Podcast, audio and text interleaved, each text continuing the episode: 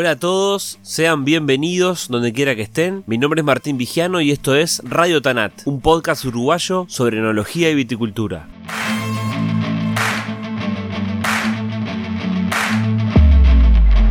Su familia trabajaba la tierra en Juanicó, Canelones, y él pudo continuar el legado hasta que un día tuvo que tomar una decisión aunque fuera duro, eligió seguir su carrera desde el ámbito institucional en el Ministerio de Ganadería, desde donde se propone ser agente del cambio. El invitado de hoy es ingeniero agrónomo y también ejerce como asesor de emprendimientos vitivinícolas. Fue quien redactó el proyecto de viticultura sostenible y eso lo convierte en uno de los responsables clave de ese gran avance de la industria local. Hoy, en Radio Tanat, les presento a Marcelo Busqueazo. Radio Tanat es presentado por Nomacork, una línea de tapones técnicos que cuidan el vino y el medio ambiente. Nomacork Green Line es un portfolio de cierres creado a partir de materias primas renovables derivadas de la caña de azúcar y ofrece opciones para todos los segmentos, desde vinos jóvenes hasta vinos de guarda prolongada. Garantizan homogeneidad en todas las botellas y cero TCA. Para conocerlos mejor pueden seguirlos en Instagram, arroba beamventions.sudamérica.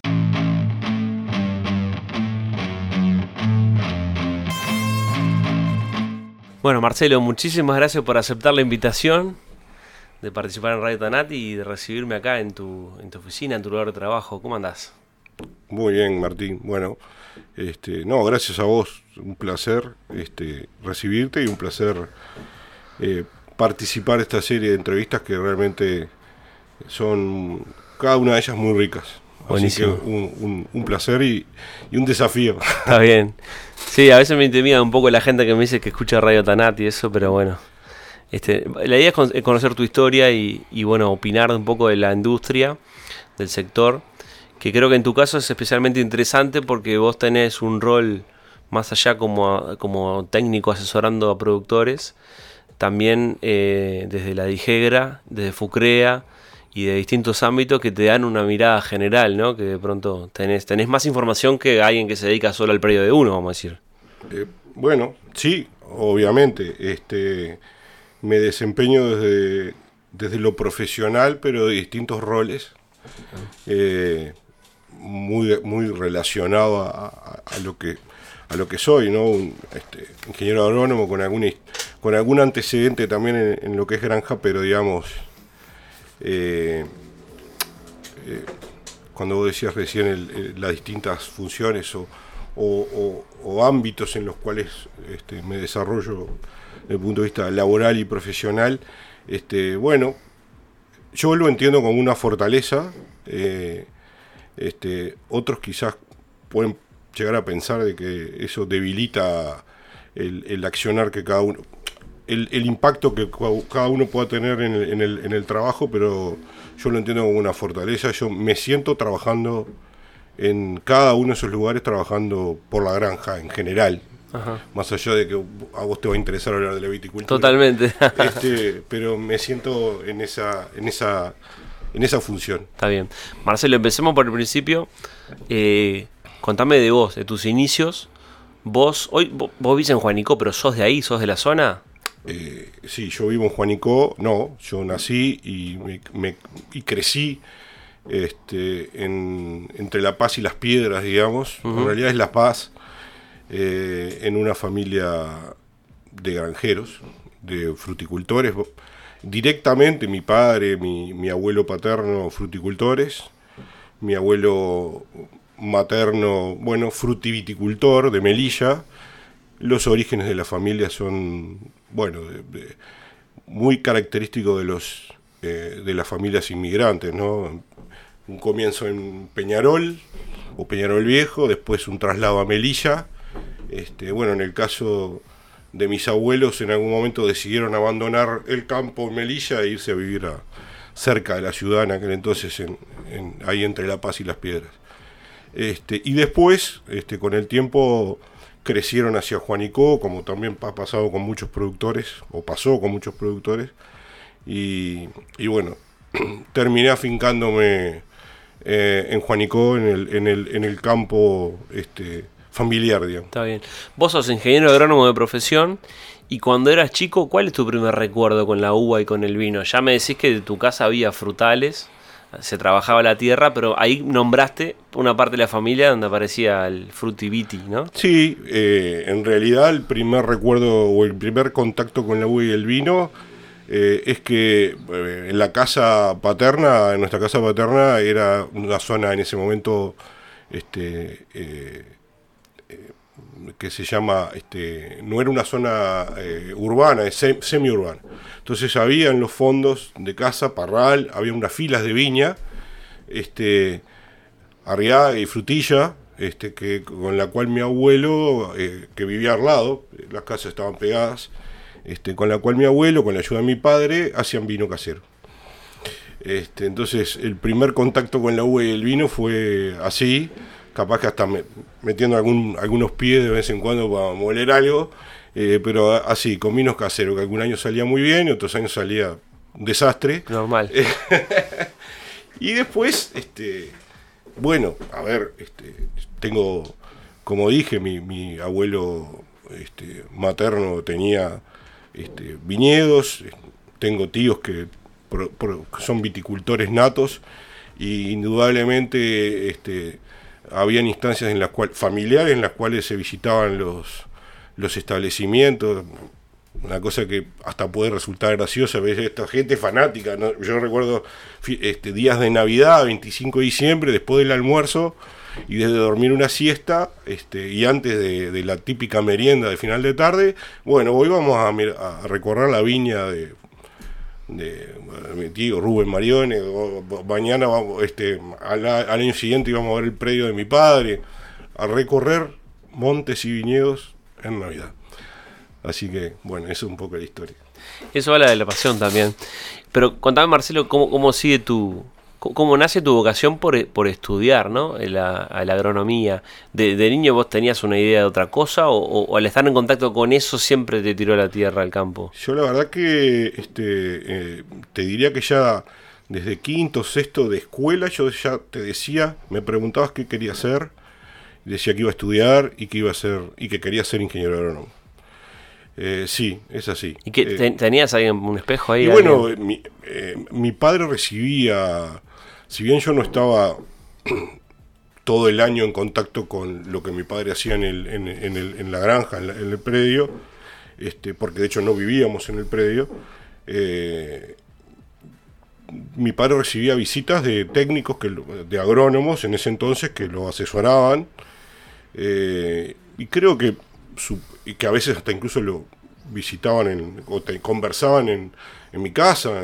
y bueno, creo que eso mm, como que me fue dejando ahí una, una semilla, una inquietud, supongo que tiene que haber sido eso más, este, este bueno, después sí la vinculación eh, propia de, de, por lo menos en, en nuestra época, nosotros no las vacaciones de verano eran una mezcla, el otro día escuchaba a Federico, eran una mezcla de vacaciones sí, de hacer algo de playa, pero también trabajo. O sea, con mi hermano nos turnábamos una semana cada uno para acompañar a mi padre toda la semana, laburando en la granja, en la cosecha, este, durante todo el verano hasta que arrancaban las clases de nuevo. Eh, y bueno, eh, supongo que tiene que haber sido un poco de eso este, y bueno, de que a mí me, me, atraía esa, esa función. Está bien. Y ahí que, bueno, entras a estudiar, ¿te acordás de la generación? ¿Hay un compañero en agronomía? ¿Del grupo de la época? Eh, generación 88, este, un grupo en, en, ese entonces que hicimos granja en el año 91, eh, cuarto granja en el año 91 un grupo interesante por el número de pique, porque ya hoy son pocas, pocos los, los grupos de granja de, que, estudian orientación granjera, son muy reducidos. Este, en aquel entonces éramos 31 en el grupo de granja. Este, lindo grupo, pero realmente de ese grupo hoy este, trabajando directamente en la producción o asesorando productores, eso no, no, no hay, no recuerdo a nadie. Creo que hay, hay algún compañero de, de Bella Unión que sí está trabajando directamente en la producción, asesorando o, como productor.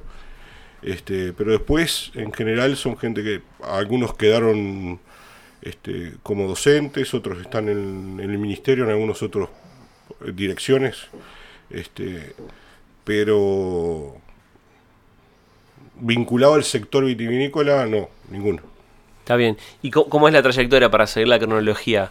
¿Vos terminás agronomía y qué haces ahí? ¿Tuviste bueno. ¿A, tu casa, trabajaste en tu casa como ayudando a tu familia en, la producción? Sí, eh, a ver, este, yo antes de, antes de que terminara mi carrera, incluso de que, antes de que terminara mi, los, cursos, este, pierdo a mi padre, mi padre fallece este, por un tema, por, por, por salud, este, eh, con 48 años. Muy joven. Sí, y, y bueno, ahí como que me enfrasco en tratar de recibirme, yo estaba cursando quinto año en ese momento de facultad. Eh, bueno, como digo, trato de, apurar todo el tema de, poder recibirme, o por lo menos de terminar los cursos y hacer la tesis. Y un año después, este, ya habiendo terminado los cursos, en el año 93, eh, arranco el año como docente en la, en la Escuela Familiar Agraria Los Nogales y no sé si dos o tres meses después, eh, pero por ahí surge la posibilidad, había un llamado, había, no era un llamado, había este, eh, el Centro de Viticultores del Uruguay firmaba un convenio de, asistencia técnica con la JUNAGRA, con la Junta Nacional de la Granja. O sea, lo, que, lo mismo que ahora la DIGEGRA, solo que en aquel entonces eh, su nombre, su denominación era Junta Nacional de la Granja algún conocido que yo tenía, este, amigo de la familia que estaba en el directorio del Centro de Viticultores en ese entonces, me propone si no podía yo plantearme como, como postulante a trabajar en, porque estaban buscando algún técnico que trabajara directamente en ese convenio, contratado por el Ministerio, por la Dirección General de la Granja. Y bueno, me presento, este, y bueno, al parecer este, reunía los requisitos y comienzo, renuncio con la anuencia del director de la EFA en ese entonces, de la EFA Los Nogales, este, renuncio a, mi trabajo ahí como docente y arranco en junio del 93 en la Junta Nacional de la Granja, hoy DIGEGRA, Ministerio de Ganadería. O sea que hace más de 29 años que trabajo en el Ministerio. Tremendo. Pero en el medio, eh, y bueno, no, te termino de contestar. Y también en ese interín yo tengo, tomo un poco, este, no, las riendas, pero bueno, había un desafío familiar con la falta de mi padre. Mi hermano también estaba dedicado a, la granja. Este, pero bueno, este, ahí viste, hay un reacomodo en, los temas familiares y, y bueno, yo tomo comienzo a trabajar, este, me concentro en el trabajo en el predio en Juanicó, mi hermano en otro predio que, también heredamos de, mi padre en, la zona de Melilla. Eh, y bueno, eh, ahí es cuando comienzo, arranco a trabajar también en la producción. Este, ¿Qué, tenías ahí en Juanicó? Fruticultura.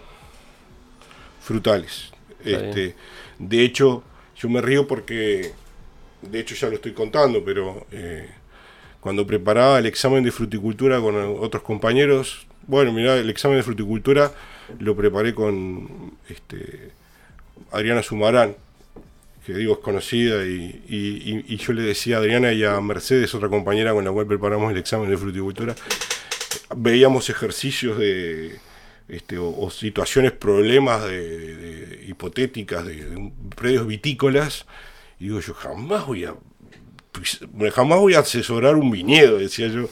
Y mi primer trabajo, como acabo de contar, se relaciona a la viticultura.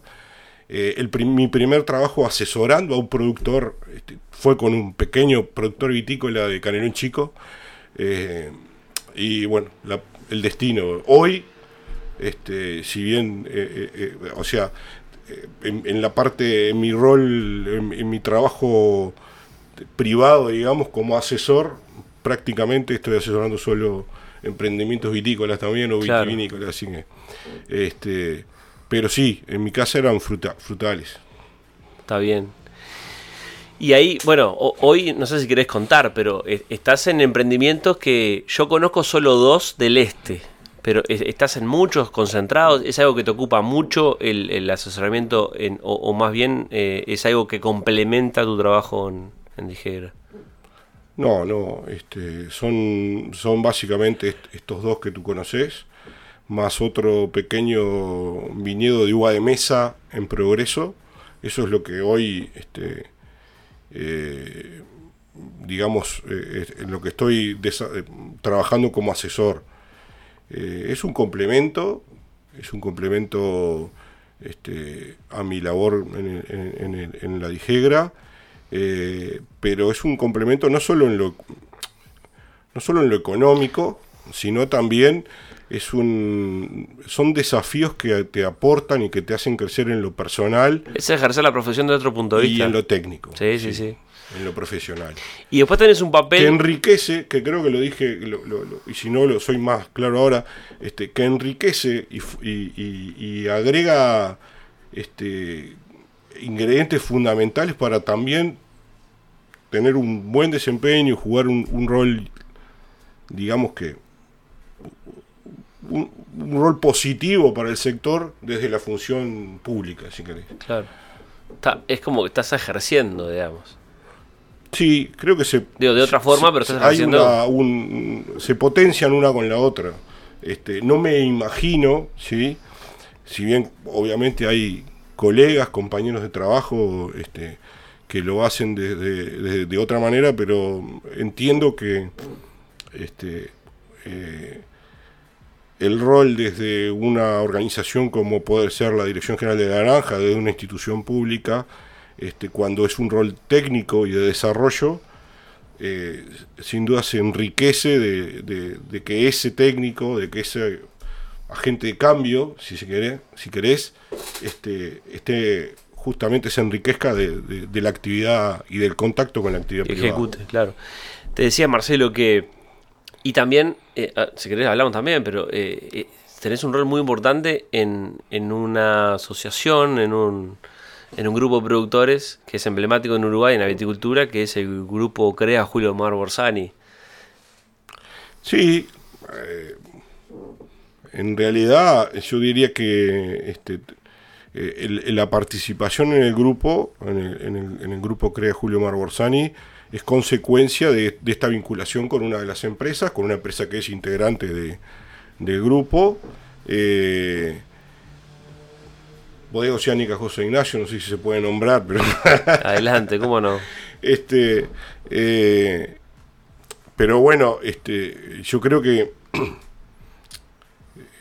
para mí es bastante más significativo.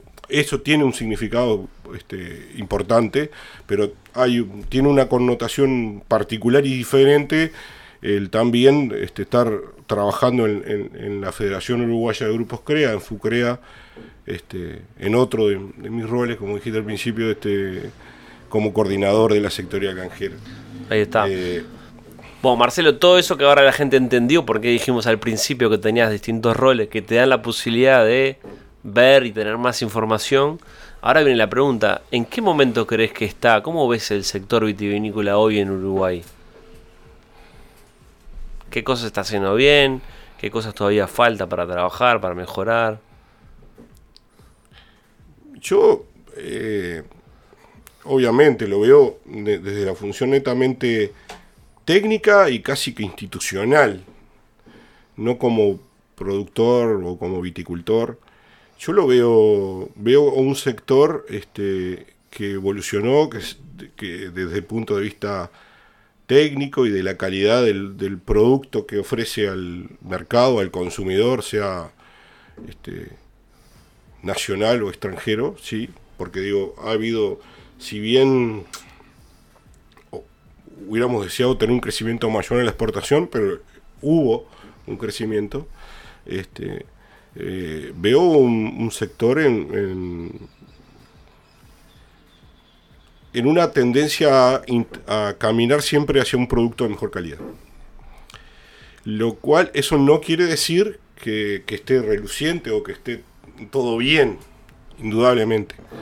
Este, creo que hay un, es un momento particularmente, es este un momento quizás un tanto bisagra en el cual el sector se, se debe una, una reflexión, un, fijar objetivos, es decir, a dónde queremos ir este, y definir algunas las estrategias, digamos, para, para alcanzar ese objetivo. Eh,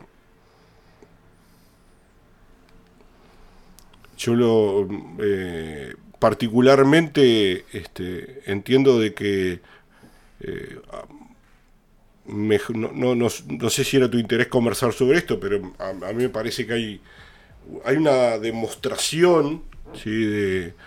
desde, desde los grupos CREA, desde FUCREA y desde lo que eh, y desde lo que los productores y los técnicos han generado en este tema del programa de viticultura sostenible, eh, en donde yo creo que una de las principales reflexiones o, cosas que hay que extraer de esto más allá de los resultados específicos es este eh, no podés esperar del otro lo que debería cada uno de los actores del sector generar por sí mismo. Claro.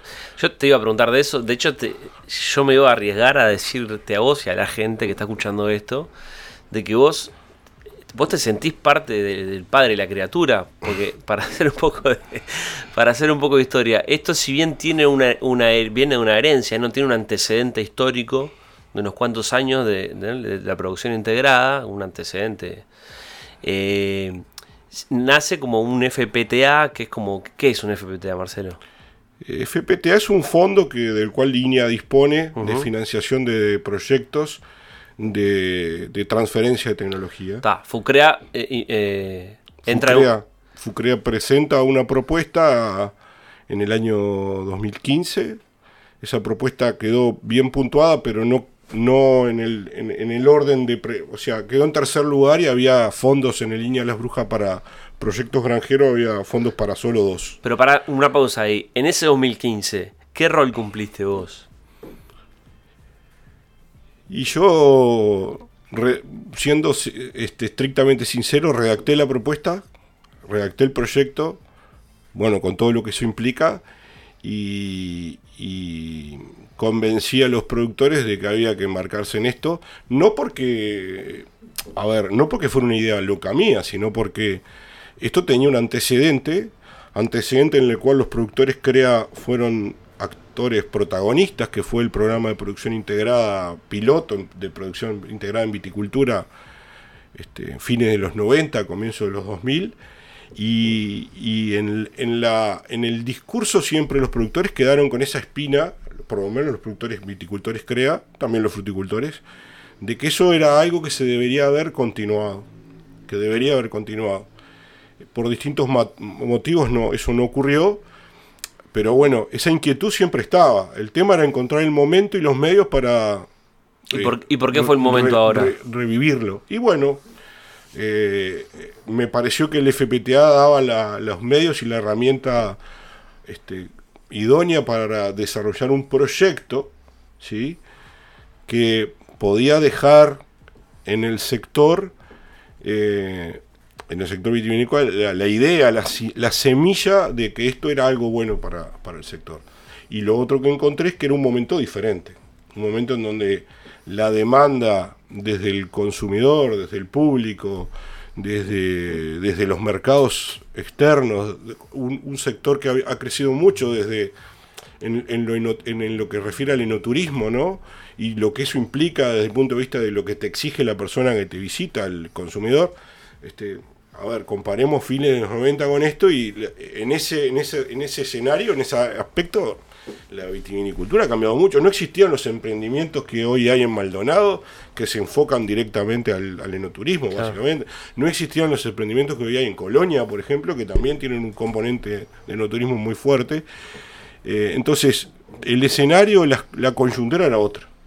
Y yo creo que este, esa semilla iba a caer en un terreno bastante más fértil que que había caído en el fin de los 90, principios de los 2000, en el cual nosotros arrancábamos nuestra... Digo nosotros porque, este, a ver, Néstor trabajaba conmigo en la Junagra en ese entonces. Néstor Merino, Néstor Merino trabajaba conmigo en la Junagra en ese entonces Y bueno, vivimos esa experiencia desde adentro como jóvenes técnicos.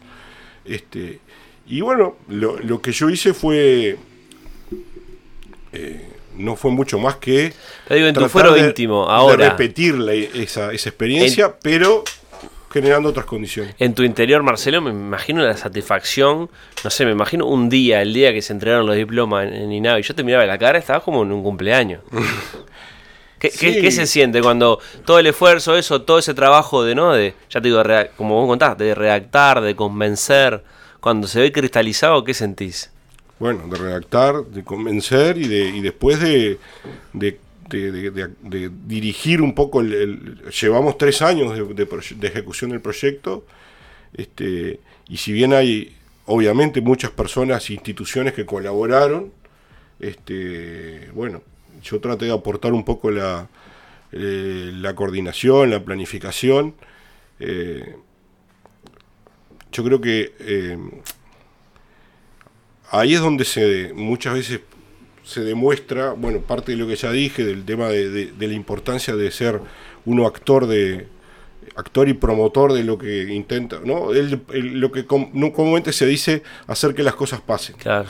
Este, pero creo que también como un factor, una mezcla importante es, esta experiencia de trabajar en lo privado, de haber sido productor, de trabajar desde la, institución pública, eso también me parece que te da una ventaja este, a la hora de, de buscar vínculos, de planificar. Eh, y bueno, sí, una gran alegría. Desde en este último tiempo he escuchado muchas veces esto de que de ser el padre de la criatura y bueno, al parecer me parece un poco exagerado, pero me lo tengo que, ir creyendo. Es tan eh, grande que, supera a una persona, pero creo que todos coincidimos que vos tuviste un rol ahí que, en un momento... E, esto te voy a contar una diferencia, pero porque yo lo miro de la óptica de. Yo trabajo en una empresa, Cerro del Toro, que participa del, del CREA Borsani, y había que escuchar. Marcelo informaba, ¿no? Evangelizaba sobre el tema, convencido, y al principio era como hasta.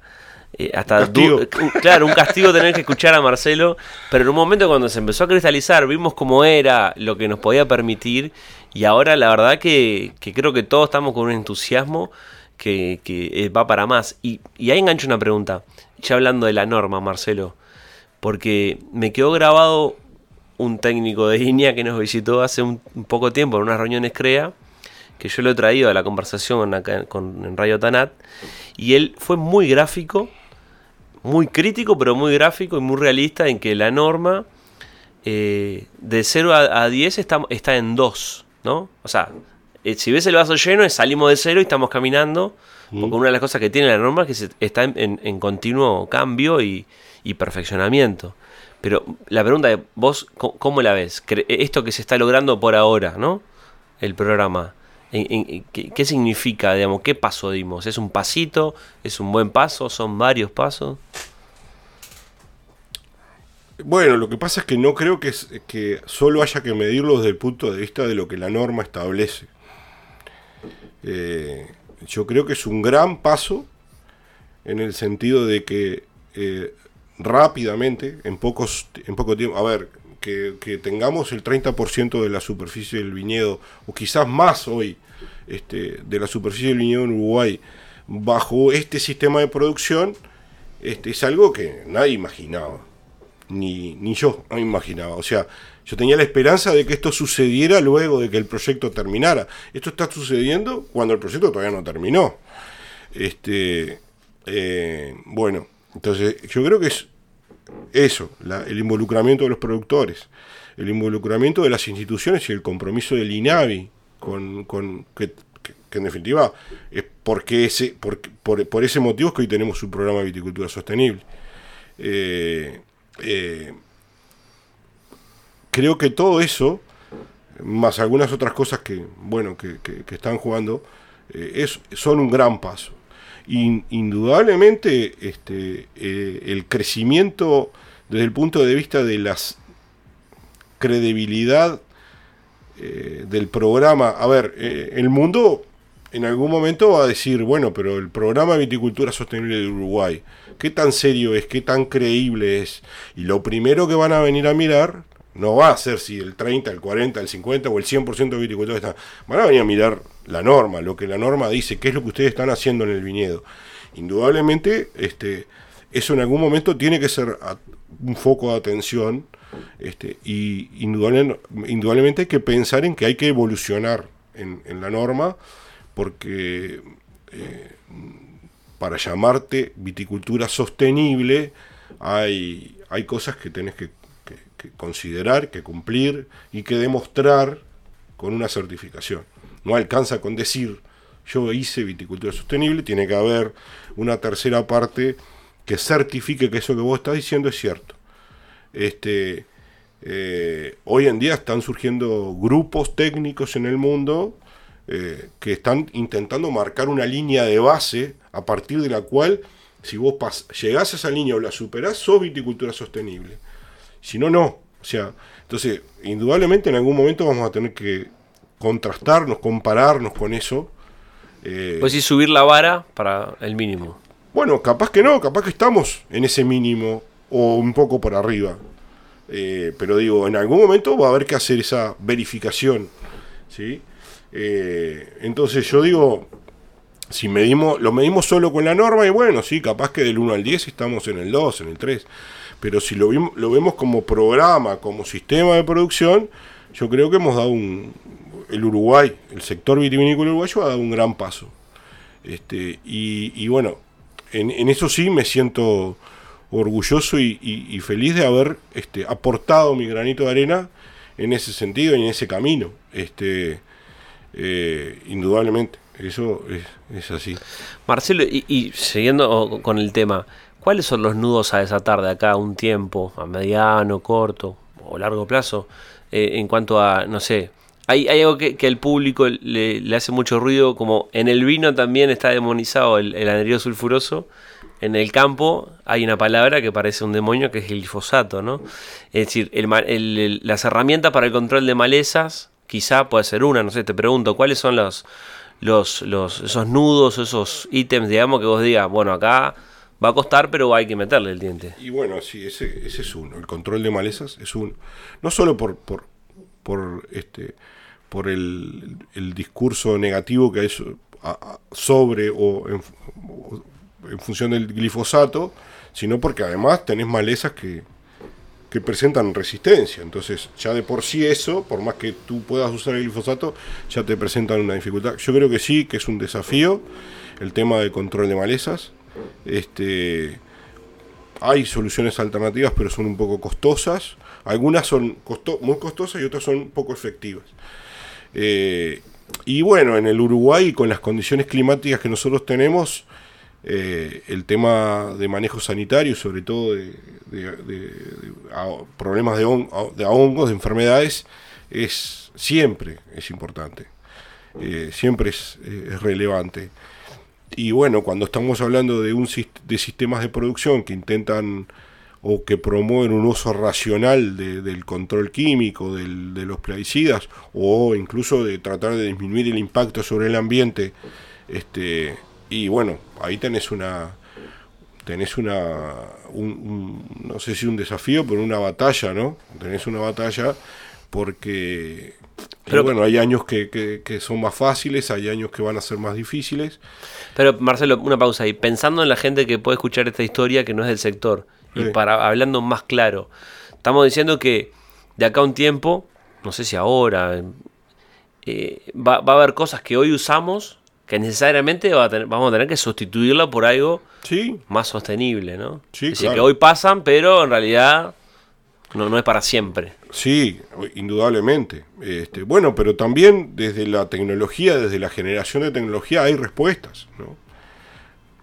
Eh, desde la generación de variedades resistentes, que habrá a ver qué pasa con eso, este, desde cambios o mejoras en lo que es la tecnología de aplicación de los tratamientos, que hacen más eficientes las aplicaciones y disminuyen el impacto ambiental, desde herramientas de, tratamientos de, agua con, residuo de plaguicida, como el que el, FPTA también ha, propuesto y ha, desarrollado, este, eh, indudablemente eh, hay que caminar este, al, en esa línea de disminuir el impacto sobre el ambiente, de mejorar las condiciones de, trabajo de quien está en el viñedo, pero yo creo que es posible, ¿no? Yo creo que no es un imposible y eh, es una de las cosas que ha demostrado también el proyecto, el FPTA, este, que pequeños viticultores, como son los socios de la cooperativa Vica, pequeños, medianos viticultores, que han sido socios en, la ejecución del proyecto, con un buen apoyo, con un buen apoyo de asesoramiento técnico, este, eh, pueden lograr eh, el objetivo, este objetivo de cumplir una norma este, y certificar. Está bien. Marcelo, se me ocurren bueno, un montón de cosas, pero eh, vos de tu, de tu rol también me imagino que tenés intercambio con técnicos de afuera. Con el CREA viajamos, vos viajás, hablás con gente que no es de acá. Hemos recibido a CREA de Argentina, o no, tenemos vínculo. O sea, y tenemos a, su vez vínculo con viticulturas que no son nuestra realidad. Mm. Vos cuando a vos te toca explicar cómo es la viticultura del Uruguay, ¿qué, en, en dos palabras, ¿qué le decís?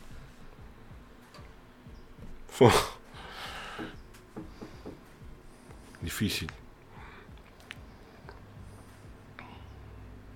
O sea, ¿qué tipo de viticultura hacemos nosotros? ¿Cuáles son las condiciones? ¿Cuáles son las... ¿Qué es lo primero que le tirás?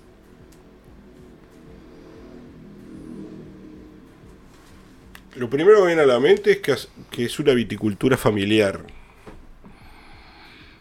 Eh, la verdad, ante, el aprieto de la pregunta, lo primero que me surge es que es una agricultura familiar. Porque así, así lo veo, lo veo en la mayoría, en las estructuras de la mayoría de las empresas, más allá del tamaño o de la escala. Este, creo que eh, eh, si bien hay algunas excepciones puntuales, este, yo lo veo como una, una estructura de trabajo familiar no, no importa si son viticultores, si son industriales o si son vitivinicultores. Este, y bueno, yo creo que es una característica de. Es una característica de la granja uruguaya en general, de la viticultura por supuesto, este, y que la hace. La hace. Bueno, la hace diferente, distinta. Capaz que si, si pensás en el mundo, bueno, hay otras regiones, otros lugares donde capaz que esa característica también se da este, eh, por algo, capaz que nuestros antepasados allá en Italia, España, e, e, eso también se da. Este, en muchos casos, no en todos, pero en, muchas de las empresas. Pero a mí me parece que la, caracteriza y la define claramente, eh, lo cual eh, conlleva un desafío importante porque bueno tiene algo que es muy, que, es muy dicho digamos este, muy manido del tema de, de la, del, del, arraigo de la familia del, viticultor en el campo y en su lugar este eh, y bueno como está justamente muy relacionado a esto al hecho de que es una de, de lo familiar eh, sin duda tiene una connotación más social que, técnica, digamos, ¿no? o productiva. Mm. Marcelo, no, no, sé si, porque me entretuve en, la, en, la, respuesta de unas preguntas anteriores que te pregunté sobre la actualidad de la viticultura, pero reafirmame, si ya me lo dijiste, o respondeme, si te hiciste el sota, de, en cuanto a lo negativo de la viticultura ahora. ¿Qué, qué, ¿En qué cosa todavía vos decís, esto no se puede seguir pasando? ¿En qué estamos atrasados? Vos sabés que yo creo que. Eh, yo, no podría decir que, estamos atrasados en lo técnico. Yo creo que, hay cosas que hay que mejorar, que hay cosas que, que hay que, que encarar, pero no son. Capaz que no son por desconocimiento, son porque no se dan las condiciones económicas, productivas, en fin, para aplicarlo, o, de escala, ponerle, para aplicarlo. Este, yo creo que la, la limitante no, no pasa, la limitante hoy del sector vitivinícola, capaz que de la granja toda, disculpame que yo eh, me extienda muchas veces en, los conceptos de la granja en general, no pasa por lo, sinceramente no pasa por, lo, por el conocimiento técnico.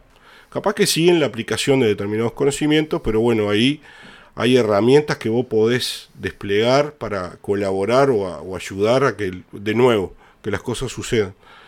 Me parece que la limitante, eh, el, cambio que, tenemos que provocar o promover es pasar por las cabezas. O sea, eh, me parece que el sector este, necesita algunas ideas fuerza y necesita este, eh, personas referentes que piensen eh, en el sector, que piensen en el sector, en la proyección del sector, en qué vitivinicultura queremos este, a 10, 15, 20 años. Sin ¿Pero esas personas existen o, sin, la carga, sin la carga de... Eh, o, sin una mirada, una mirada sectorial, ¿no? ¿no? que no pese el interés particular o el interés este, de una organización o de un grupo de gente. Hay que pensar, este, yo creo que esas personas existen, siempre existieron, este, eh, eh, pero bueno, eh, no siempre son escuchadas, porque indudablemente estamos en un, es un mercado chico, que provoca que, bueno, eh, una gran este, competencia entre las empresas por ese pequeño mercado y que nos obliga, lamentablemente, a pensar en muy en corto plazo. Les, obliga a los productores, a las empresas a pensar en corto plazo. Este, entonces, este, cuando aparecen estas, estos referentes que piensan a largo plazo y piensan en el sector, en el bien del sector, indudablemente en el camino para llegar a eso hay gente que se ve afuera de eso. Este, y bueno, y ahí es donde empiezan ¿no? las, las, este, las, eh, las posiciones en contrario o las, o, las propuestas intentando este, eh, que, que, eh, intentando que las propuestas más a corto plazo digamos, este, desplacen esta, este pensamiento de, mayor proyección.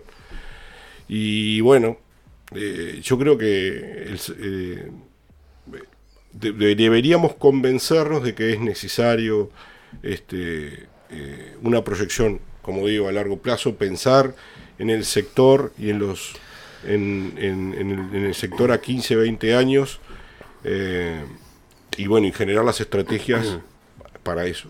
Indudablemente siempre en estos procesos este, eh, alguien puede quedar por el camino. Bueno, ahí para eso el sector vitivinícola tiene una, una herramienta, una fortaleza que es la existencia de un instituto. Este, que indudablemente este, bueno, deberá prever estas cosas y tratar de minimizar los costos, pero eh, como que costos va a haber siempre. Está bien. Marcelo, en tu ya, ya sea en tu actividad acá en el ministerio, como, como te tocó ser productor o ahora que también sos asesor, eh, ¿hubo algún momento de frustración, un momento duro que dijiste, bueno, yo me voy a dedicar a otra cosa, eh, archivo el título, me voy a, no sé, a cualquier lado? No, desde punto, como, como, como, como técnico te diría que no. Eh, me gusta mucho lo que hago. Eh, encuentro desafíos, este, no digo que casi que constantemente, pero encuentro desafíos que me, que me eh, reactivan esas ganas de, emprender cosas y de, y de hacer cosas. ahora estamos en, acá en la Dirección General de la Granja cuatro meses que me pidieron, yo, yo estaba trabajando en una agencia zonal, en la agencia Progreso, y hace tres, cuatro meses me dijeron, bueno, ahora te tenés que encargar de la unidad de proyectos. Y esto jamás me lo hubiera esperado. Y bueno, acá estoy, adaptándome y a la vez tratando de generar este, cambios o, cosas nuevas, si no, no hubiera, no lo hubiera aceptado. Pero sí siempre hay frustraciones. Este, para mí, quizás este, en lo que refiere a, lo técnico productivo, digamos, este, para mí la gran frustración fue cuando tuve que decidir, este, bueno, dejar, bajar, eh, tirar la toalla con respecto al, a, ser productor. Este, para mí era, bueno, implicaba este, la, renuncia a algo que yo, este, un deseo, eh, sobre todo porque, bueno, era, una, es, era y es una tradición familiar. Eh, y bueno, pero bueno, se dieron determinadas circunstancias este, y que determinaron, no hace mucho tiempo, pero determinaron que yo, bueno, la mejor opción era concentrarme en la actividad profesional y bueno, y abandonar la, la, parte productiva, digamos. Este, pero bueno, sí, sin duda fue, fue, fue, fue, una, fue una frustración porque cuando yo arranqué, no digo que la facultad, pero cuando yo me recibí, me había planteado como una de las, de las metas este, el poder ser un, buen productor e intentar crecer. Este, pero bueno, no pudo ser. Y la otra, Marcelo, el, tu gran satisfacción, eso que lo tenés guardado en el interior y que en ese momento dijiste, por, esto vale la pena todo el esfuerzo. Capaz fue un día, un momento, o capaz que una época, un año. Bueno, no tiene nada que ver con lo técnico. Adelante. El día que vine a ser a mi hija. El mejor momento, sin duda. Está bien. Bueno, Marcelo, vamos a ir redondeando. Algo ya dijiste, pero quiero que, insistir con, sobre el futuro, ¿no? Antes, antes de, cortar. Eh, vos ya hablaste, ¿no? De la viticultura de 10, 15 años. ¿Cómo, te imaginas? ¿Cómo crees que va a estar de acá a 20, 30 años? ¿Y cómo querés que esté? Como ya estés jubilado tomando mate ahí en Juanico y ves el panorama y digas, yo sabía que esto iba a pasar. Eh, bueno, cómo creo y cómo quiero. Eh, es más fácil como quiero. Estás pensando mucho, no me sirve esto. Sí, ya sé. bueno, pero después cortás. no, no. como quiero. Este. No, a mí, eh, yo creo que me gustaría un, un sector vitivinícola yo creo que vamos a tener un sector vitivinícola con productos cada vez de mejor calidad. Eh,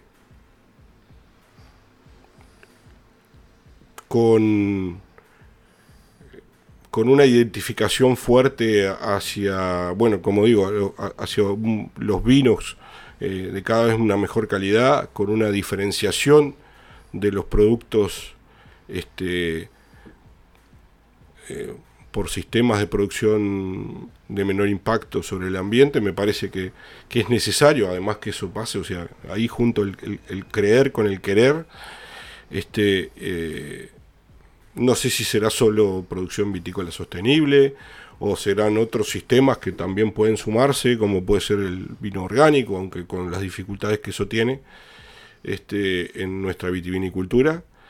Eh, pero me, imagino un sector además este, con un fuerte peso de, de los del enoturismo.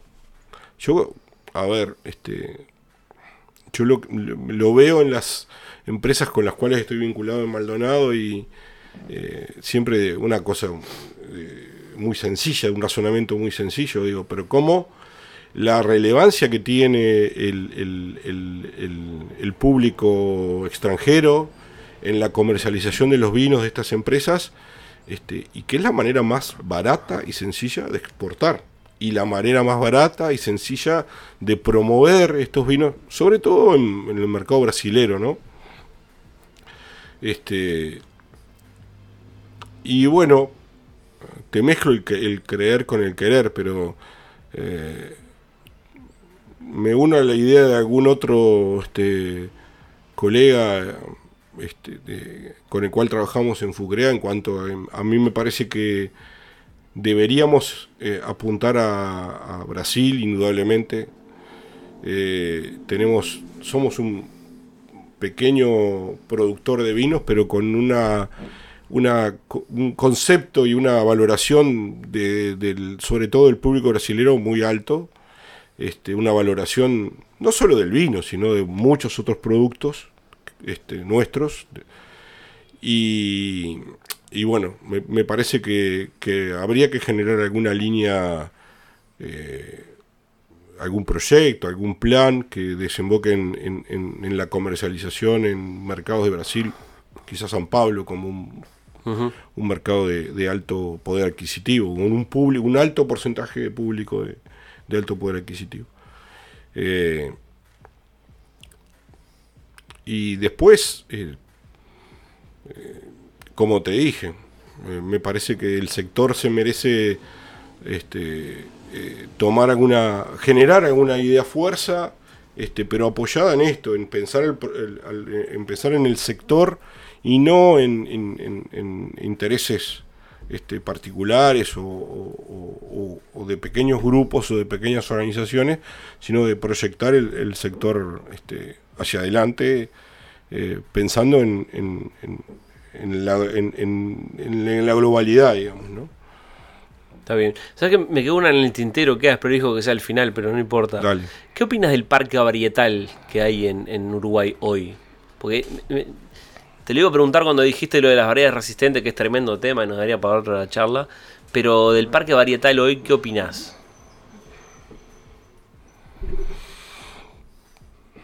Eh, Yo, bueno, indudablemente, eh, eh, cuando la reconversión fuerte en los, los 80 y principios de los 90, eh, este, bueno, adoptamos un, o el sector adoptó un, paquete de variedades, este, que bueno, que con el tiempo hemos ido descubriendo que, que, bueno, que para algunos objetivos que pueden tener algunos viticultores no se adaptan desde el punto de vista de lo productivo, pero bueno, también eh, por otro lado, eh, de punto para que ellos... El tema es que tenemos dos viticulturas, ¿no? O, básicamente, o en principio dos viticulturas. Una, una viticultura eh, que apunta a, la, a, la, alta producción, en donde la calidad tiene está un poquito más rezagada, este, y una viticultura de, alta calidad, de, de, vinos de alta gama, en donde la productividad, o llamémosle rendimiento por hectárea, este, eh, tiene una menor relevancia. Entonces, indudablemente, la elección de la variedad, ahí, este, eh, esos aspectos juegan mucho en la, elección de la variedad. Este, eh, yo creo que el parque de variedades que, la opción de variedades que tenemos es, la, adecuada eh, indudablemente siempre hay eh, margen, siempre hay oportunidades este, de innovar. Eh, y creo que eso está muy relacionado a, los objetivos empresariales, al mercado al cual quieras apuntar. Y, bueno, pero yo me afilio con una idea que siempre te escucho a vos, este, en el sentido de que, a ver, relacionado a esto último que digo, ¿no? Al tema de las oportunidades y los esas innovaciones que decir, bueno, no, yo quiero producir, voy a plantar esta variedad porque esto va a funcionar y porque además voy a producir un vino que, ¿no? Que va a tener, tengo un resultado, tengo a quién venderlo, tengo una calidad asegurada o, o especulo con eso. Y bueno, la verdad es que eh, el ejemplo, por ejemplo, de, Alvariño, ¿verdad? Este, es un, vaya, es un ejemplo claro de esto que, de esto que digo. Eh, bueno, Marcelo, la verdad, muchísimas gracias por el tiempo, por recibirme acá. La última que te hago es que me digas qué es para vos la viña. ¿Qué es la viña en tu vida? Un desafío un desafío en lo técnico, en lo personal, un desafío. Lo ha sido desde el principio porque, como te dije, este, no me veía trabajando en un viñedo, sin embargo fue mi, mi primer trabajo fue relacionado al viñedo.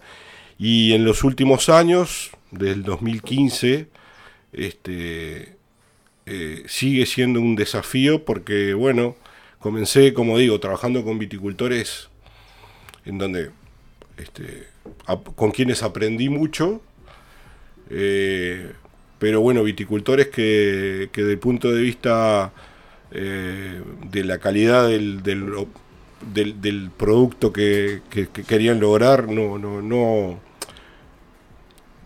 no eran el gran desafío para mí como asesor, pero bueno, desde que estoy trabajando con estos proyectos en, Maldonado, indudablemente para mí eh, esto ha sido un desafío, eh, pero muy, muy grato, ¿no? Entonces, por eso, para mí ha sido un desafío, es un desafío. Muchísimas gracias, Marcelo, por el tiempo. Por favor, gracias a ti, Martín. Este, y bueno, a la orden, siempre. Gracias por llegar hasta acá, los invito a dejar comentarios, a compartir este contenido si les gustó y a seguirme en las redes para estar conectados. Nos escuchamos en un próximo episodio de Radio Tanat. Radio Tanat es presentado por Nomacork, una línea de tapones técnicos que cuidan el vino y el medio ambiente. Nomacork Green Line es un portfolio de cierres creado a partir de materias primas renovables derivadas de la caña de azúcar y ofrece opciones para todos los segmentos, desde vinos jóvenes hasta vinos de guarda prolongada. Garantizan homogeneidad en todas las botellas y cero TCA. Para conocerlos mejor pueden seguirlos en Instagram, arroba beamventions.sudamérica.